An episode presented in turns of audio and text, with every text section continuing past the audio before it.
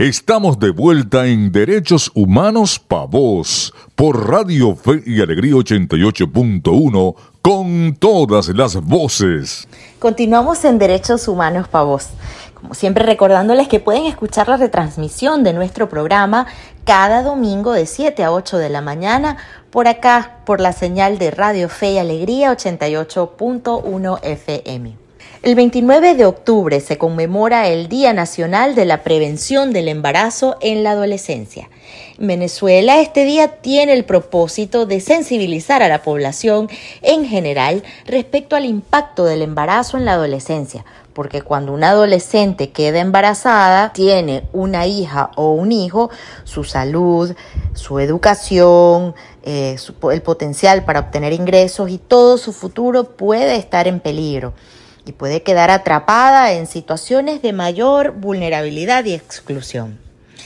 Este efeméride sirve como un llamado a que adolescentes y jóvenes tengan acceso a la información y orientación para construir proyectos de vida saludables y productivos, para que puedan así desarrollar su máximo potencial.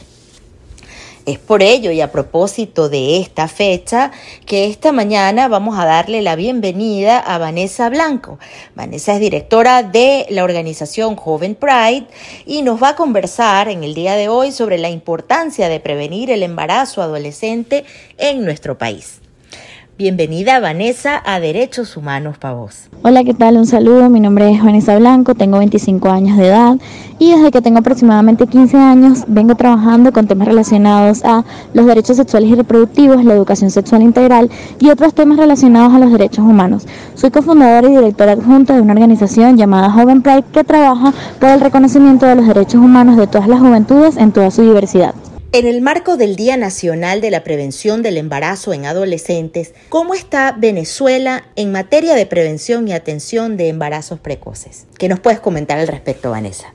Para responder a la pregunta sobre cómo está Venezuela en materia de prevención y atención en embarazo adolescente, habría que empezar respondiendo que Venezuela está en uno de los primeros países de la lista que tiene la tasa de embarazo adolescente más alta en la región debido a diferentes factores, que pueden ser factores sociales, factores relacionados a la emergencia humanitaria compleja, factores relacionados a los pocos accesos a métodos anticonceptivos, también relacionados a lo cultural, a los prejuicios, a los estigmas y por sobre todas las cosas también a la manera en la que se da la educación sexual integral, que es muy poca, muy precaria y que está llena de muchos prejuicios, estigmas y que no se da con la información clara para que realmente los adolescentes puedan contar con una prevención, una información y una conciencia completa sobre sus derechos sexuales y reproductivos. Habría que ver que, por ejemplo, según datos del Fondo de Población de las Naciones Unidas, 97,7 de cada mil jóvenes venezolanas quedan embarazadas en el país. Esto responde a las problemáticas que antes les estaba mencionando. Además, si a eso le sumamos la dificultad para acceder a servicios eh, de calidad, a poder acceder a consultas ginecológicas y, otras situaciones, estaríamos hablando de que Venezuela en términos de prevención y atención en embarazo adolescente tiene grandísimas fallas. Si bien hay planes nacionales que se enfocan en la provisión de métodos anticonceptivos como eh, lo relacionado con el, dispositivo hormonal para la prevención de, de embarazos, estas jornadas se hacen muchas veces con una perspectiva bastante sesgada, sin información y que además también pone en riesgo, además de no solamente prevenir el embarazo, hay que recordar también que este tipo de dispositivos no protege contra infecciones de transmisión sexual. Y lo que quiero decir con esto es que se necesita una política completa para atender no solamente el tema relacionado al embarazo adolescente, sino también a el derecho a una sexualidad sana, placentera, segura y responsable por parte de los adolescentes, que es una de las grandes fallas que tenemos en el país. ¿Qué impacto tiene la emergencia humanitaria compleja presente en el país sobre la población joven y el acceso que tienen a métodos anticonceptivos? Diversos factores en la sociedad venezolana han afectado la relación entre el embarazo adolescente y la salud sexual y reproductiva de los adolescentes y jóvenes y sobre todo también de las mujeres en general. Estamos hablando de que la emergencia humanitaria compleja ya presenta un montón de dificultades como la escasez de métodos anticonceptivos que para el año 2021 estábamos hablando alrededor de 67% de escasez y que además estos factores se vieron agravados por situaciones como la pandemia. La emergencia humanitaria compleja no solamente la podemos ver desde una perspectiva de acceso a métodos anticonceptivos, sino también de las dificultades que han tenido algunas personas para poder conseguir trabajos con sueldos dignos, con sueldos que permitan tener una vida y una calidad de vida eh, significativa que les permita tomar decisiones como ir a consultas ginecológicas, poder pagar un anticonceptivo. Y además cuando estamos hablando de adolescentes el problema más general es que en algunos servicios y en algunos lugares médicos o espacios especialistas o centros de salud se niegan a atender a jóvenes y adolescentes, a darles información, a venderles métodos anticonceptivos incluso en las farmacias o a que puedan ejercer su derecho a utilizar un método anticonceptivo o encontrar información. Entonces estamos hablando no solamente del, del, tema de la emergencia humanitaria compleja, sino también de estragos que ha dejado la pandemia, además también del impacto económico que significa no poder cubrir gastos personales importantes como la salud sexual y reproductiva y eso para la conjugación hace además también una gran diferencia en cómo los adolescentes y las juventudes viven sus relaciones sexuales em, y sus prácticas en general. Vanessa, la mortalidad materna en América Latina y el Caribe se ubica entre las tres primeras causas de muerte en las adolescentes entre 15 y 19 años. A tu criterio, ¿qué medidas o buenas prácticas puede aplicar el Estado venezolano para hacer frente a estas duras cifras? Importantísimo que se hable de la mortalidad materna en América Latina y el Caribe, que además también se ubica entre las primeras causas de muerte para adolescentes entre 15 y 19 años, porque una de las situaciones, de las últimas situaciones que puede producir un embarazo no deseado, un embarazo adolescente, es que pueda terminar en una muerte materna. Hablando, por ejemplo, de abortos inseguros, entendiendo que Venezuela también tiene un marco legal restrictivo en cuanto al aborto, muchos de algunos embarazos adolescentes terminan en abortos inseguros eh, que lamentablemente algunos tienen como resultado la muerte de algunos jóvenes y adolescentes. Entonces estamos hablando también de que se suma una problemática más. La medida o buenas prácticas que debe, que debe priorizar el Estado es, bueno, tener políticas públicas firmes y claras sobre la educación sexual integral y sobre los derechos sexuales y reproductivos y frenar la arremetida que está teniendo actualmente algunos grupos fundamentalistas religiosos para intentar que no se dé educación sexual integral en los liceos, en las escuelas y en universidades, entendiendo que, como bien les he explicado en las anteriores preguntas, el no dar información no garantiza que los adolescentes no tengan prácticas sexuales, sino todo lo contrario, hace que lamentablemente las tengan de forma desinformada, se pongan en riesgo y tengan embarazos no deseados, no planificados y además embarazos adolescentes. Entonces, es importante eso y que se cumpla el marco eh, de la LOPNA, el artículo número 50, que habla que todo niño y niña adolescente tiene derecho a recibir información basada en evidencia científica según su desarrollo sobre educación sexual integral para ejercer una maternidad y una, paternidad, si así lo quisiese, de forma segura y sana. Em, esto hablando, por supuesto, en, términos de, de futuro y además también entendiendo que este mismo artículo número 50 de la LOMNA dice que todo, que todo adolescente a partir de los 14 años de edad tiene derecho a recibir información y a solicitar servicios sin la autorización de un representante. Esto es importante que lo sepamos porque a algunos adolescentes se les niega el, la compra de métodos anticonceptivos o el acceso a servicios de salud. Para finalizar, ¿por qué es necesario insistir en enseñar desde la educación sexual, la planificación familiar y las perspectivas de género en un mundo sobrepoblado y con brechas tan marcadas? Bueno, la importancia de hablar de términos como la igualdad de género, como la inclusión, como la prevención de la discriminación va a estar siempre muy presente porque estamos hablando de que Venezuela sigue teniendo no solamente estas altas cifras de embarazo adolescente que estamos hablando, sino también situaciones como disparidad de género, como grandes cifras de violencia contra la mujer de diversos tipos. Entonces estamos hablando de que todavía seguimos necesitando que en Venezuela sigan existiendo políticas públicas que protejan a las mujeres, que reconozcan la importancia de la paridad, que las mujeres reciban sueldos dignos, que se reconozcan las horas de trabajo y de cuidado que no se reconocen y otros temas que lamentablemente estamos en una situación bastante complicada en Venezuela, entonces es importante que tengamos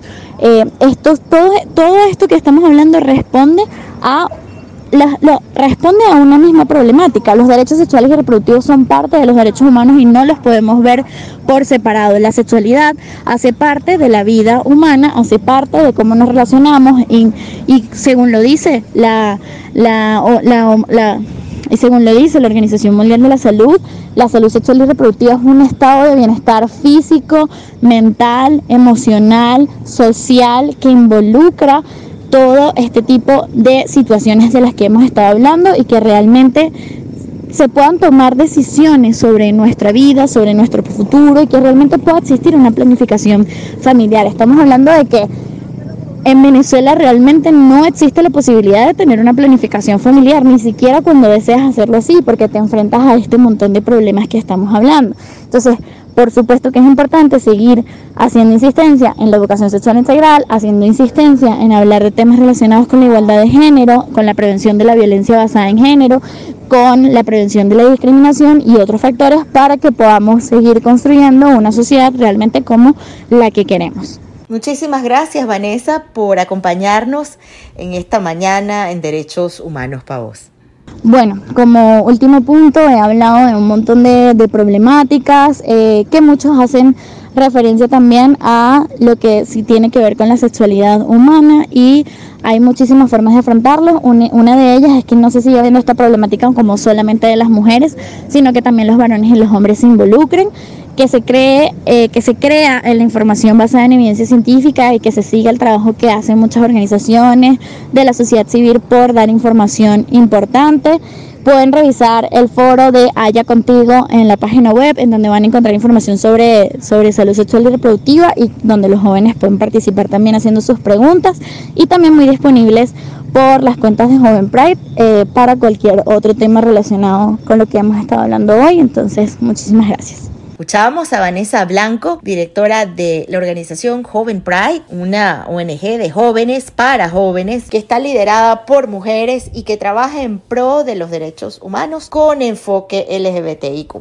Por ahora nos vamos a ir una pausa, pero ya volvemos en minutos con más por acá por la señal de Radio Fe y Alegría 88.1 FM. Ya regresa Derechos Humanos para vos por Radio Fe y Alegría 88.1 con todas las voces. Estamos de vuelta en Derechos Humanos Pa' Vos por Radio Fe y Alegría 88.1 con todas las voces.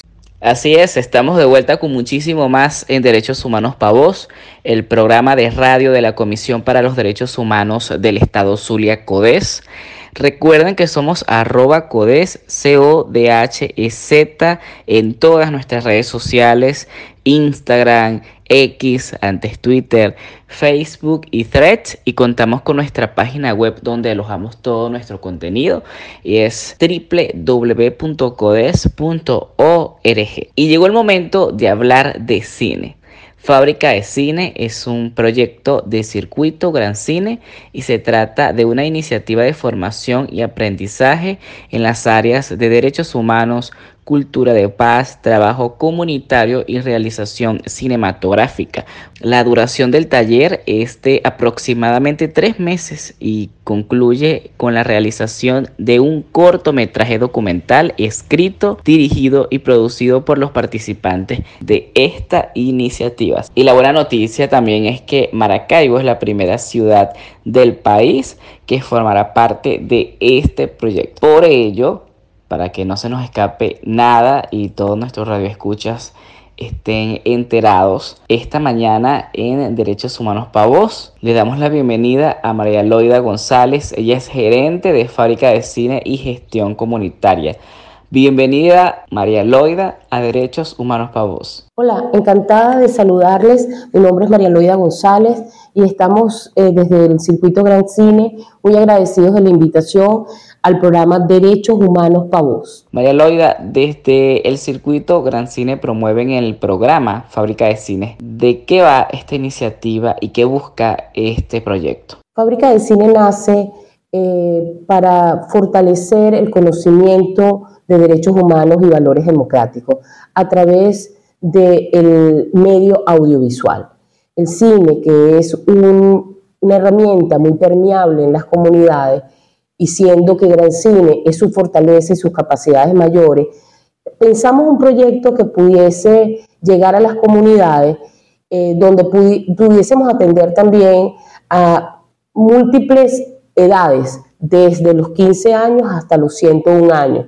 Todo aquel que quiera aprender a hacer un documental basado en los derechos humanos tiene cabida en Fábrica de Cine. Durante nueve años hemos hecho fábrica, eh, tenemos nueve cortes en Caracas, pero ahora eh, la Embajada de Alemania, que es la patrocinante de, este, de esta corte, nos pidió que viniéramos a Maracaibo y nosotros realmente estamos muy felices. Gran Cine tiene unos lazos afectivos muy grandes con este, con este estado.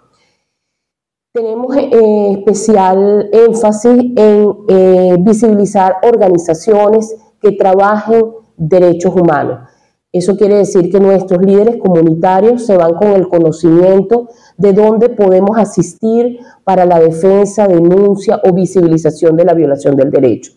Pero además, eh, es con esas mismas organizaciones hacemos los audiovisuales. Entonces, los líderes comunitarios terminan teniendo un amplio conocimiento y siendo defensores de los derechos. Esto para nosotros en Caracas ha sido de gran satisfacción y como repito, es nuestra primera eh, experiencia aquí en Maracaibo y estoy segura por la receptividad que hasta ahora hemos tenido de que va a ser un éxito. ¿En qué partes eh, de Maracaibo se realizará este taller y cuántas personas estiman que se sumen? El programa se va a desarrollar en la Biblioteca Pública del Estado, ya que hemos contado con el apoyo incondicional de la Gobernación del Estado Zulia, a través de la secretaria de Cultura, Viviana Márquez, y de su colaboradora más inmediata, Ana María Rodríguez, que aprovecho la oportunidad de agradecerles. Eh, me siento muy orgullosa de trabajar con ellas porque han hecho un trabajo, se ve el trabajo que tienen a, a través de las comunidades. Nos ha sido muy fácil y ha sido muy receptiva a las comunidades de Maracaibo en inscribirse en el programa. Nosotros eh, tenemos un, número de personas que podemos atender, que, estamos alcanzando hasta este momento y que todavía tenemos oportunidad de que se inscriba. El programa comienza el sábado 4 de este mes y después del encendido de las luces los vamos a estar esperando en la biblioteca. María Loida, ¿por qué Maracaibo es la primera ciudad del interior del país en contar con el programa Fábrica de Cine? Seleccionamos Maracaibo porque em, entre los estudios que hicimos eh, eh, nos dimos cuenta que aquí los jóvenes tenían muchísimo interés, tienen muchísimas organizaciones que defienden derechos humanos, mucho más que en otros estados. Tienen interés en el proceso audiovisual. Aquí tenemos grandes amigos cineastas que aportan en ese interés, que los ayudan a desarrollar ese interés por el audiovisual. Es por ello que siendo que es un programa que eh, está basado tanto en derechos humanos, en visibilizar el derecho humano, como en el aprendizaje del audiovisual, que todos conocemos que es un aprendizaje costoso, decidimos que Maracaibo fuese la primera ciudad que visitábamos. No, no es menos cierto que también vamos a, estamos estudiando la posibilidad de ir a otros estados de Venezuela. María Loida, ¿cuán importante es contar con espacios dentro de las artes para promover derechos humanos? El arte siempre se, ha sido y será un medio muy amigable para observar la opinión sobre cualquier tema, en especial sobre derechos humanos. Nosotros hemos ido desarrollando unas estrategias que no solamente nos apoyamos en el audiovisual, enseñamos fotografías, por ejemplo, en el taller y hemos montado exposiciones con temáticas de derechos humanos. Eh, los jóvenes en especial tienen una, una, visión distinta a otras edades que los ayuda muchísimo a que sea la expresión artística una forma de entender sobre todo y luego defender sus derechos.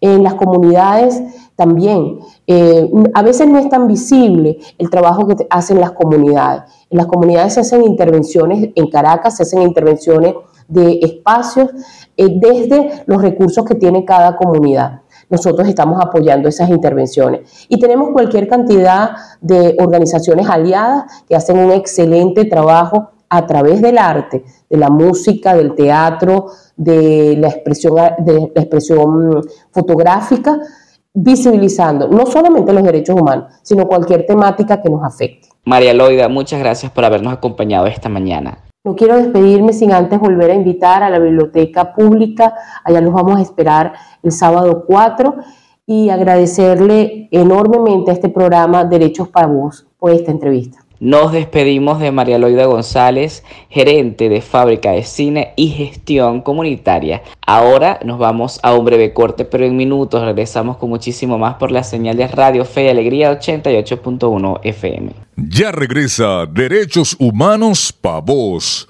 por Radio Fe y Alegría 88.1 con todas las voces.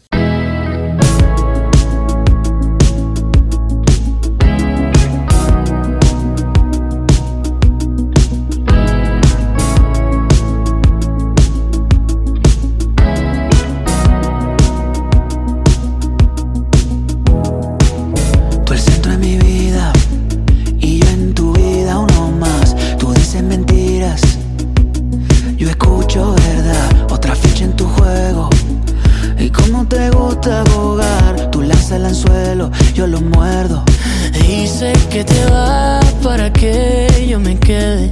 Lo que quiero escuchar para que nunca te suelte. Me ha usado tanto que ya hasta me duele decir tu nombre.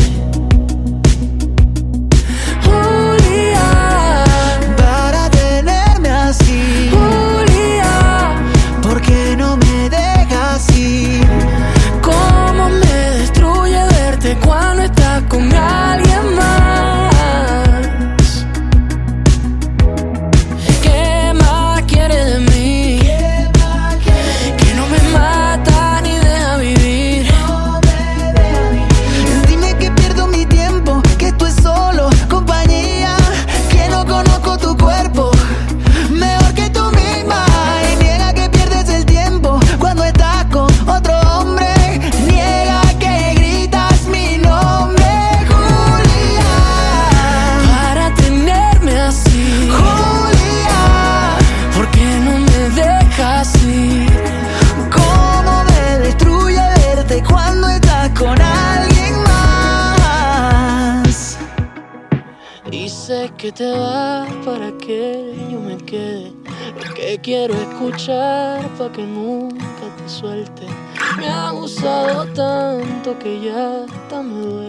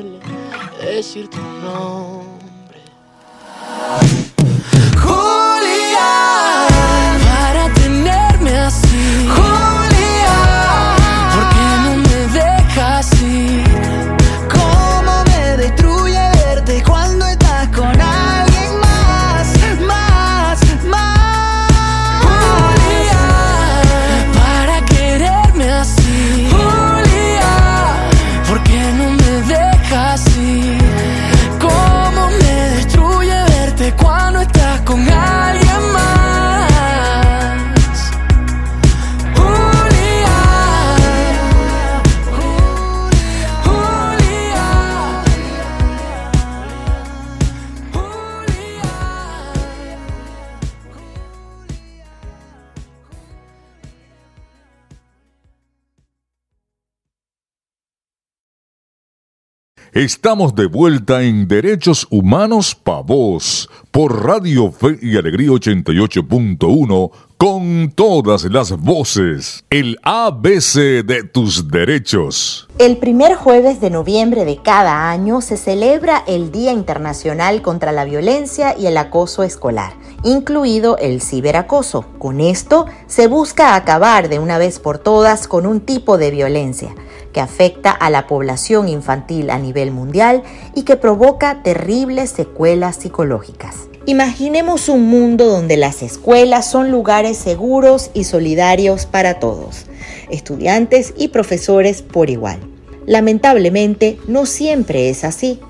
La violencia y el acoso escolar afectan a muchas personas y tienen un impacto preocupante en la salud mental y el aprendizaje.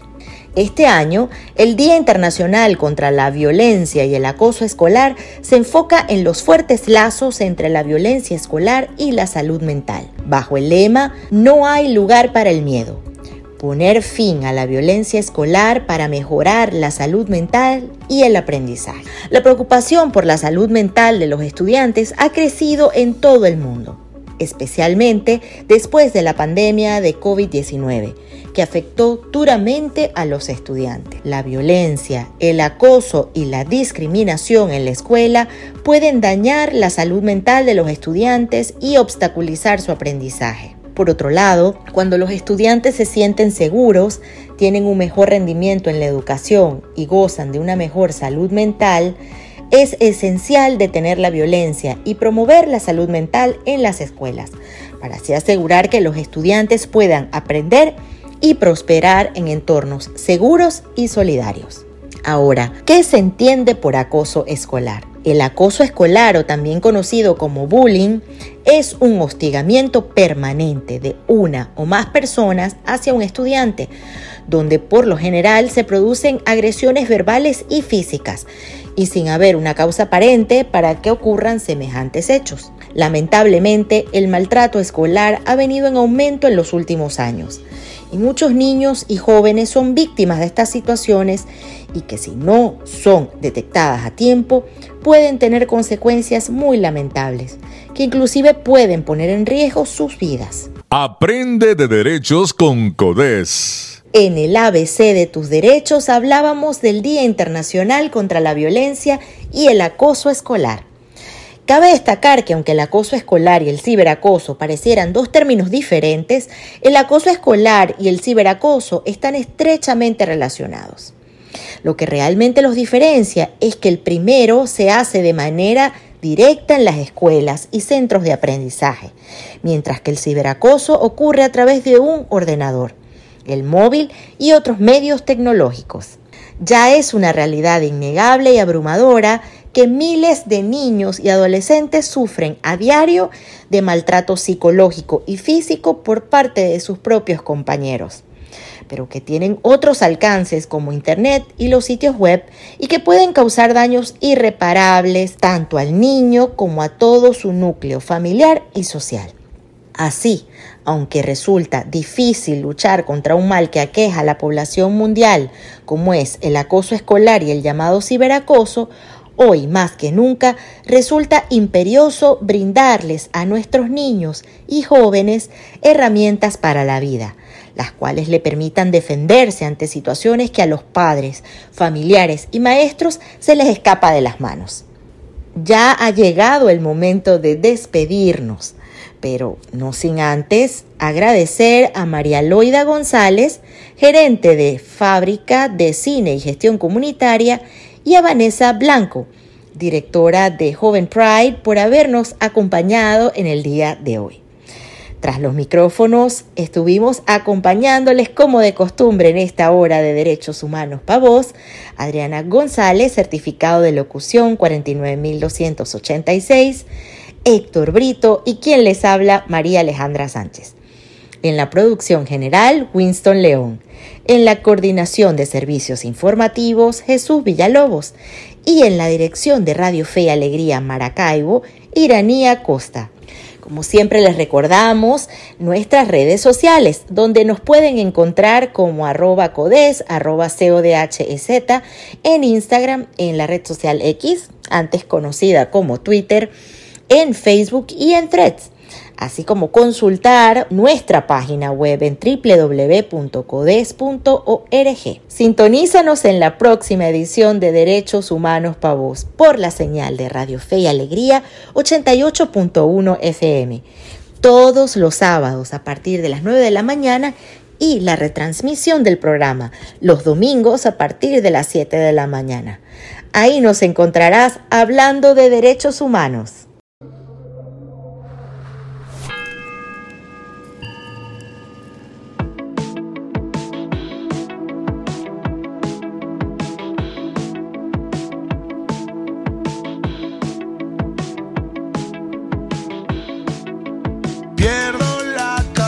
the sun.